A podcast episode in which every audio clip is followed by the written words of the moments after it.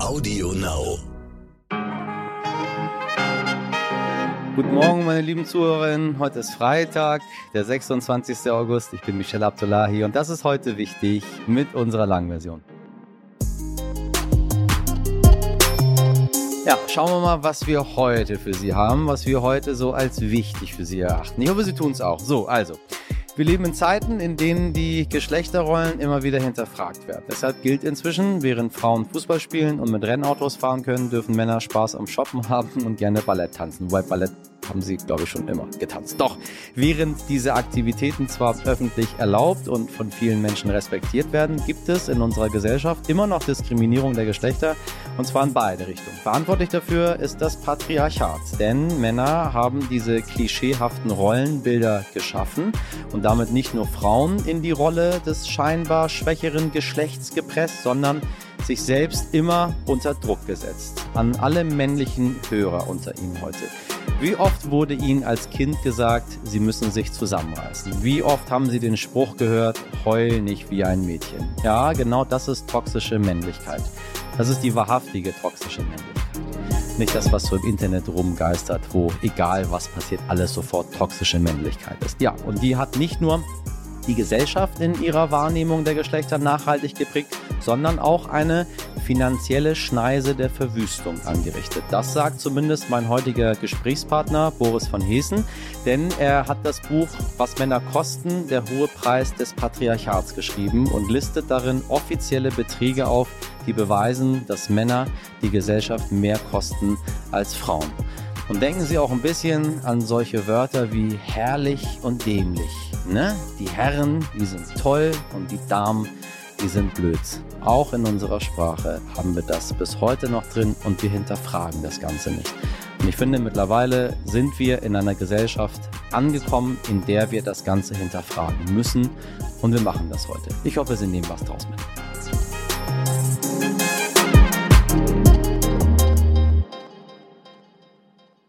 Zuerst das Wichtigste in aller Kürze.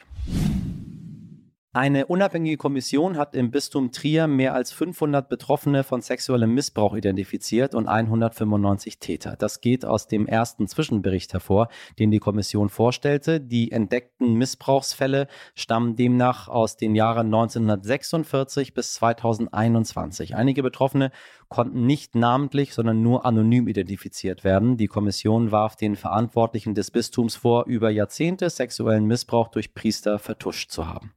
Das größte Atomkraftwerk Europas, das AKW Saporischia in der Ukraine, ist nun komplett vom Stromnetz genommen worden, so der Betreiber Energoatom.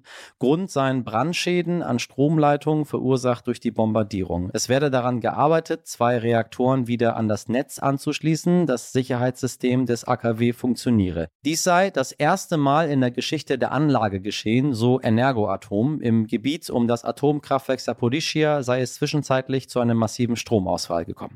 Acht Jahre nach dem Verschwinden von 43 Studenten in Mexiko ist ein Strafverfahren gegen den damaligen Generalstaatsanwalt eröffnet worden. Alle drei Punkte der Anklage gegen Jesus Murillo Caram, Verschwinden lassen von Menschen, Folter und Vergehen gegen die Justizverwaltung, wurden zugelassen, wie die Justizbehörden am Mittwoch mitteilten.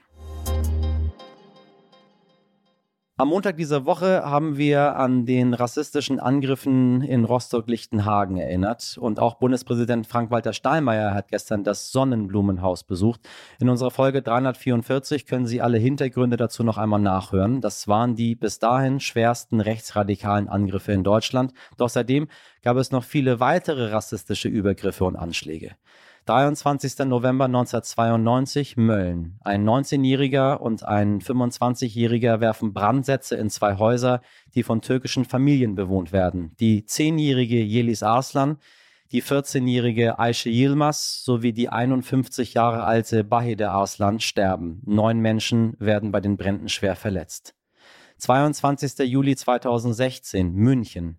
Ein 18-jähriger Deutsch-Iraner tötet am und im Olympia-Einkaufszentrum neun Menschen und verletzt fünf. Anschließend erschießt er sich selbst. Sieben der neun Todesopfer waren Muslime. Eines war ein Rom und eines ein Sinto. Das Datum war kein Zufall. Auf den Tag genau fünf Jahre zuvor tötete ein Rechtsextremist in Oslo acht Menschen durch eine Bombe und erschoss 69 Teilnehmerinnen und Teilnehmer eines Sommerferienlagers auf der Insel Utøya. 9. Oktober 2019, Halle. Ein 27-Jähriger versucht an Yom Kippur, dem höchsten Fest der Juden, in eine Synagoge einzudringen. Doch er scheiterte an der Tür und erschießt stattdessen eine Passantin und den Gast eines Dönerimbisses, bevor er von der Polizei gefasst wird. 19. Februar 2020, Hanau. In der Nacht erschießt ein 43-jähriger neun Menschen in und vor zwei Shisha-Bars und bei der Fahrt zu den Tatorten. Ganz ruhig richtete er in der hessischen Stadt Männer und Frauen hin, die er für nicht weiß und nicht deutsch hält. Sechs weitere Menschen verletzte er. Diese Nachrichten vorzutragen fällt mir persönlich sehr, sehr schwer, meine Damen und Herren. Und das sind nur einige rassistische Morde und Angriffe aus den vergangenen Jahren. Und sie fallen mir nicht so schwer, weil es vielleicht Menschen betrifft, die so aussehen wie ich, sondern weil ich weiß, dass Menschen dahinter stecken, die noch ein ganzes Leben vor sich hatten, und die nur deswegen umgebracht worden sind, weil sie eben so aussehen wie ich. Und das verletzt mich immer, immer wieder sehr, weil ich nicht das Gefühl habe, dass ich so anders bin als die vermeintlich weißen Menschen. Um die Täter nicht wieder in den Vordergrund zu stellen, habe ich mit Absicht auf die Namen verzichtet. Mir ist es wichtig, mit diesen Beispielen daran zu erinnern, dass Rassismus überall sein kann, mitten in der Gesellschaft. Bitte hören Sie nicht weg. Oft sorgen rassistische Anfeindungen gar nicht für Schlagzeilen, sondern bleiben im Verborgenen, da nicht jede Anfeindung zur Anzeige gebracht wird. Spiegeln Statistiken zu rechter Gewalt auch nicht die ganze Situation wider. Bitte verdrängen Sie dieses Thema nicht. Wissen Sie, wie das Verhältnis von Männern und Frauen unter Gefängnisinsassen ist, liebe HörerInnen? Ganze 94 Prozent der Menschen in Gefängnissen sind männlich. Dieser Anteil ist extrem hoch und ein Teilaspekt, weshalb Autor Boris von Hesen das Buch Was Männer kosten, der hohe Preis des Patriarchats geschrieben hat. Denn diese 94 Prozent der Männer verursachen natürlich mehr Kosten als die übrigen 6 Prozent der Frauen. Doch das ist nicht die einzige offizielle Zahl. Neben der Kriminalität ist auch die Gesundheit ein Punkt, in dem Männer statistisch gesehen deutlich teurer für die Gesellschaft sind als Frauen, denn sie neigen dazu, härtere Drogen zu konsumieren und ernähren sich durchschnittlich schlechter. Das macht sie kränker und führt dementsprechend zu höheren Behandlungskosten. Es gibt viele, viele Punkte, die beweisen, dass Männer für die Gesellschaft teurer sind. Um herauszufinden, woher diese Werte stammen und wieso das alles auf das Patriarchat zurückzuführen ist, habe ich mit Boris von Hessen gesprochen. Hallo Boris, ich grüße dich. Hallo, ich grüße dich auch. Wie geht's dir heute? Äh, ich bin ähm, glücklich, aber erschöpft. Äh, das ist eine Frage, die ich, ähm, die ich eigentlich immer stelle. Also ganz vielen Menschen. Im Iran ist es eine völlig normale Frage. Man beginnt damit, man fragt auch noch mal vier weitere Male nach und dann äh, dümpelt das Gespräch so vor sich hin. Ähm, du hm. sagst, vielen Männern fällt es schwer, genau diese Frage, wie geht's dir denn heute, ähm, ehrlich zu beantworten. Tatsächlich? Ja, das ist tatsächlich so, ähm, dass ich auch genau diese Frage stelle, wenn das erste Mal Männer zu mir in die Beratung kommen und die meisten sagen, so wie wir es ja auch gelernt haben und wie wir sozialis sozialisiert gut. sind, dass es gut geht. Ja. Und dann hake ich nach, versuch das mal mit Gefühlen zu beschreiben. So, wie, wie geht's dir wirklich? Bist du traurig? Bist du äh, glücklich? Freust du dich? Ärgerst du dich? Und dann wird es spannend, wenn sie dann suchen und da versuchen, äh, das, das so ein bisschen zu präzisieren. Das heißt, die Frage, ich habe sie schon ziemlich mit dem Zustand beantwortet, den ich in den letzten Tagen so kurz vorm Urlaub häufig beantworte, weil das ist tatsächlich mein Gefühlszustand. Ich bin glücklich, aber erschöpft was ist im Smalltalk? Ich meine, jemand kommt rein, ich frage kurz, wie geht's, weil ich das so im Kopf drin habe. Eigentlich will ich gar nicht die Lebensgeschichte hören von der Person. Mache ich dann was falsch als Fragestellender? Meinst du jetzt in, einem, in welchem Kontext? Meinst du jetzt in einem Beratungsgespräch oder privat? Ähm, ja, sowohl als auch, würde ich sagen. Also, weil es, es ist für mich so eine, so eine, also die Frage sagt natürlich eine ganze Menge. Und sie suggeriert auch, dass man tatsächlich herausfinden möchte, wie es jemandem geht. Mhm. Aber äh, das haben wir ja nicht so gelernt. Und wenn mhm. man was nicht so richtig gelernt hat, äh, weiß man auch nicht so richtig, wie man damit umgehen soll. Also ich mache das tatsächlich vom Kontext abhängig. Ich hm. bin ja im Hauptberuf Vorstand eines Jugendhilfeträgers, komme da mit vielen Menschen zusammen und da fragt man auch am Anfang, wie es geht. Da ist gar nicht der Raum da, äh, tiefer einzusteigen. Aber wenn ich auf einer Party bin und ich fühle mich irgendwie verbunden mit einer Person oder in der Beratung, dann hake ich schon nach. Dann interessiert mich dann schon, wie geht es dir wirklich? Ja, und äh, äh, da differenziere ich. Wenn wir mal einen Schritt weitergehen, du sagst, Männer kosten die Gesellschaft so 60, 63, äh, 63,5, um genau zu sein, Milliarden Euro mehr pro Jahr als Frauen. Ähm, wo kommt diese Berechnung her? alle Zahlen stammen aus, aus amtlichen Statistiken, also öffentlich verfügbaren Daten vom Bundeskriminalamt, äh, vom Statistischen Bundesamt, äh, vom Kraftfahrtbundesamt. Also nichts davon habe ich mir selber ausgedacht. Und nur dort, wo auch Zahlen zur Verfügung standen, habe ich die Daten dann auch zusammengetragen. Heißt im Umkehrschluss, in ganz vielen Bereichen äh, liegen gar keine Daten vor. Zum Beispiel der Bereich der Steuerhinterziehung. Da gibt es äh, viele Studien, die sagen, dass Männer eine schlechtere Steuermoral haben als Frauen, liegen aber keine Zahlen da für vor im Detail. Deswegen habe ich die Finger davon gelassen. Also wir können sogar noch weitergehen. 94 Prozent der Gefäng Gefängnisinsassen sind Männer, verursachen damit Zusatzkosten von, weiß ich nicht, drei Milliarden Euro ungefähr. Ja. Ähm, Sucht, Männer sind schwerer von härteren Stoffen abhängig. Äh, ungefähr 43 Milliarden Euro mehr Kosten durch süchtige Männer. Ähm, 75 Prozent aller Suizide werden von Männern begangen. Und wenn wir dann nochmal auf die Haushalte gucken, ähm, da sind ungefähr 94 Prozent der Väter in Vollzeit, äh, wenn Kinder unter 18 Jahren im Haushalt leben. Also Männer, Männer, Männer, Männer, Männer. Männer sind süchtiger, Männer sind gewalttätiger, Männer sind weniger nachhaltig. Sind Männer die schlechteren Menschen? Nein, auf gar keinen Fall. Auf gar keinen Fall. Wir sind letztendlich Männer wie Frauen äh, Opfer eines Geschlechtersystems, in dem wir groß werden, in dem wir geprägt werden.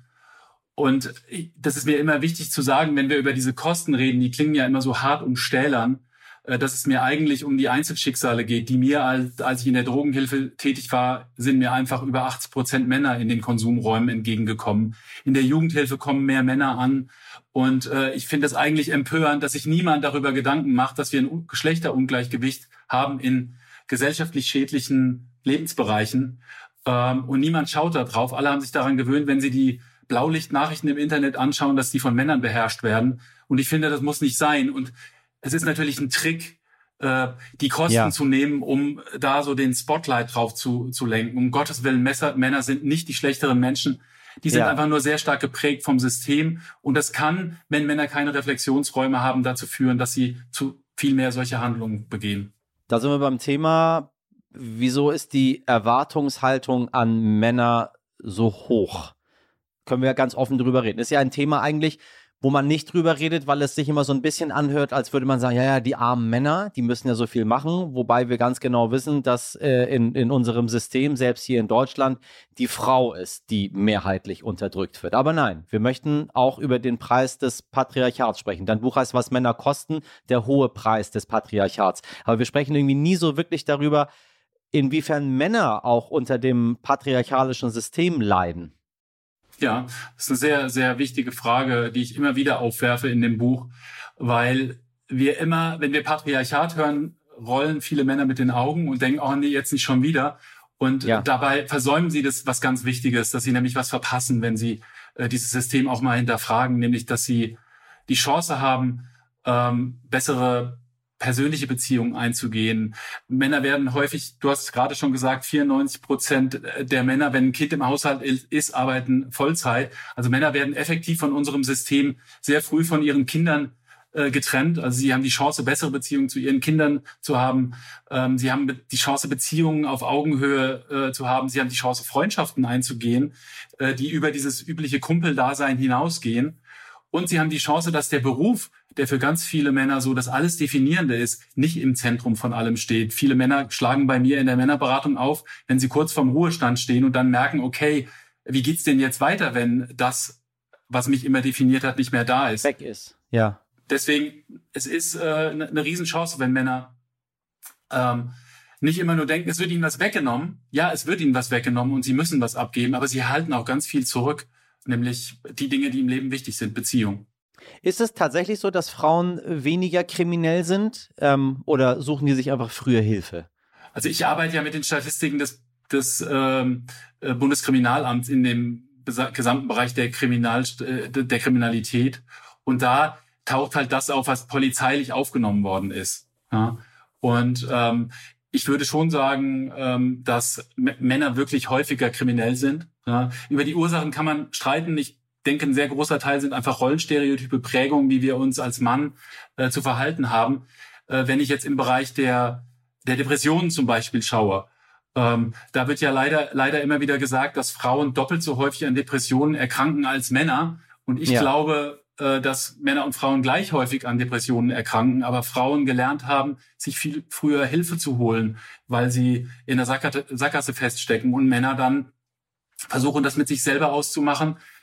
Und das führt dann halt im schlimmsten Fall zu dieser finalen Tat, die sich dann in den Suizidstatistiken abbildet. Es sind sogar knapp 76 Prozent Männer, die Suizid begehen. Wenn wir mal bei den Rollenbildern bleiben, es hat sich ja auf der einen Seite viel getan, auf der anderen Seite sieht man, dass es unfassbar schwer ist, diese Rollenbilder irgendwie zu verändern. Und ich bin mit meinem Latein teilweise auch am Ende.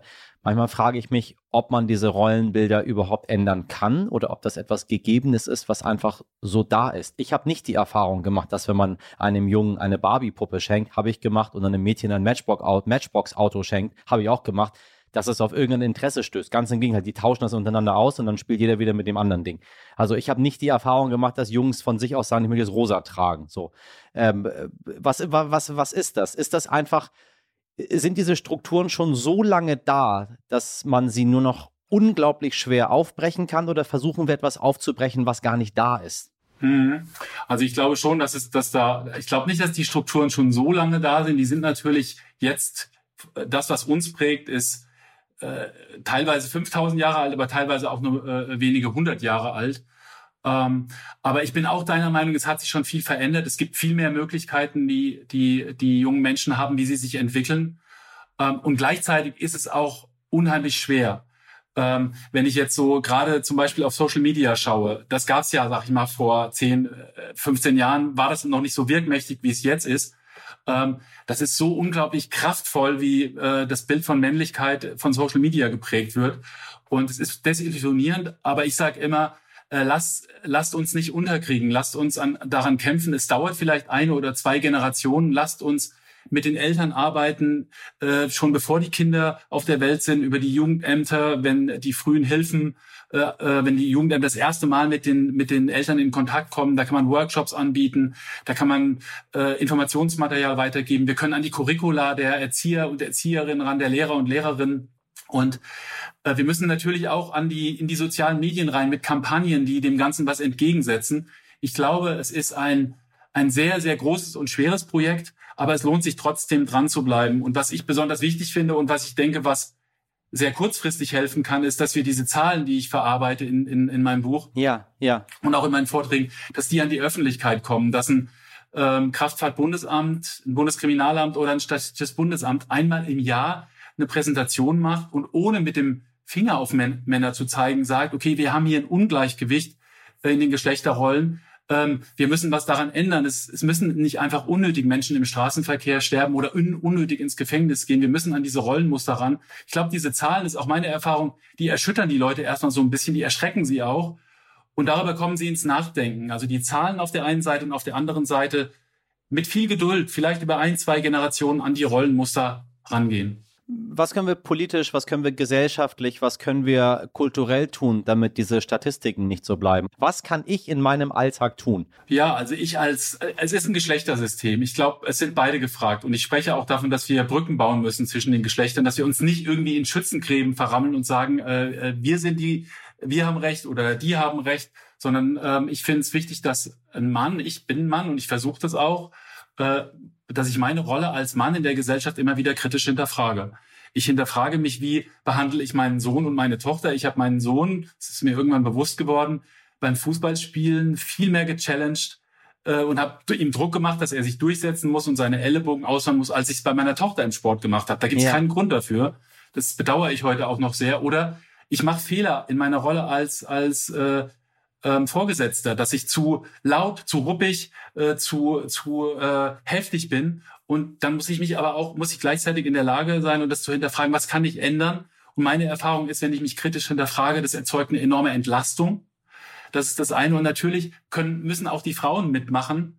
Äh, und dann gehören zum Beispiel solche Sachen dazu, dass Männer auf dem ähm, Spielplatz nicht ähm, ähm, äh, gefragt werden, wann sie denn wieder arbeiten wollen, wenn sie mit dem Kinder unterwegs sind. Oder dass Kindergärtnerinnen nicht immer die Mütter ansprechen im Kindergarten, weil es für sie einfach vollkommen normal ist. Also wir, wir alle müssen daran arbeiten im Kleinen.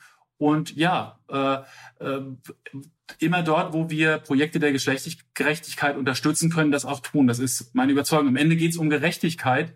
Gerechtigkeit in dem Sinne, dass Frauen alle Chancen haben, äh, sich im, in, in ihrem Leben zu entwickeln, beruflich, familiär, aber auch Männer beruflich und familiär. Ich danke dir sehr für das Gespräch, Boris. Ich werde das im Kopf behalten, jetzt egal wo ich bin. Alles klar, ich freue mich sehr. Ich danke dir. Übrigens, in unserer Folge 65 haben wir uns über das Patriarchat der Dinge unterhalten. Da hatte Rebecca Endler erklärt, warum die Welt vor allem auf Männer zugeschnitten ist. Eine sehr, sehr hörenswerte Folge. Folge 65. Hören Sie noch mal rein, immer noch top aktuell. Ohren auf. Träumen Sie vom Eigenheim? dann möchte ich Ihnen sagen, dass Sie größer denken sollten, viel größer. Warum mit einem eigenen Haus oder gar einer eigenen Wohnung zufrieden geben, falls Ihnen das norddeutsche Wetter nichts ausmacht und Sie einen magischen Ort zum Leben finden wollen, dann, Obacht, habe ich den perfekten Vorschlag für Sie. Kaufen Sie doch gleich ein ganzes Dorf. Für 4.190.000 Euro, ja, kann man haben, würde ich sagen. Können Sie nicht nur Ihren Traum vom Eigenheim erfüllen, sondern ihn zum Traum vom Eigendorf erweitern. Offiziell heißt das Dorf, und das liegt hier bei uns, nicht immer diese 2-Euro-Dörfer, die man in Italien kauft, und dann muss man sie komplett wieder restaurieren und renovieren. Nein, unser Dorf, das liegt in der Nähe von Lüneburg und heißt Böhmsholz. Aber wer weiß, wenn Sie ganz lieb fragen, dürfen Sie vielleicht Ihr eigenes Wunschortschild anbringen. Ähnlich wie das Wunschkennzeichen beim Auto. Oh, Michaelstadt, wäre das nicht toll? Dann können Sie da alle vorbeikommen und dann haben wir uns alle den ganzen Tag super lieb. Kommen wir nun vom verträumten Eigenheim zurück zu unserem Podcast. Ich hoffe, Ihnen hat die heutige Folge gefallen und wie immer schreiben Sie uns gerne, falls Sie Fragen, Anregungen oder Themenvorschläge haben. Und heute wichtig, at Stern.de. In der Redaktion heute für Sie im Einsatz Mirjam Bittner, Dimitri Blinski, Laura Czapo und Jennifer Heinzel. Produziert wurde diese Folge von Alexandra Zebisch für Sie. Nächste Woche Montag bin ich wieder für Sie da ab 5 Uhr. Sie wissen Bescheid. Bis dahin machen Sie was aus diesem Freitag. Machen Sie was aus dem schönen Wochenende. Ihr Michel Abdullahi.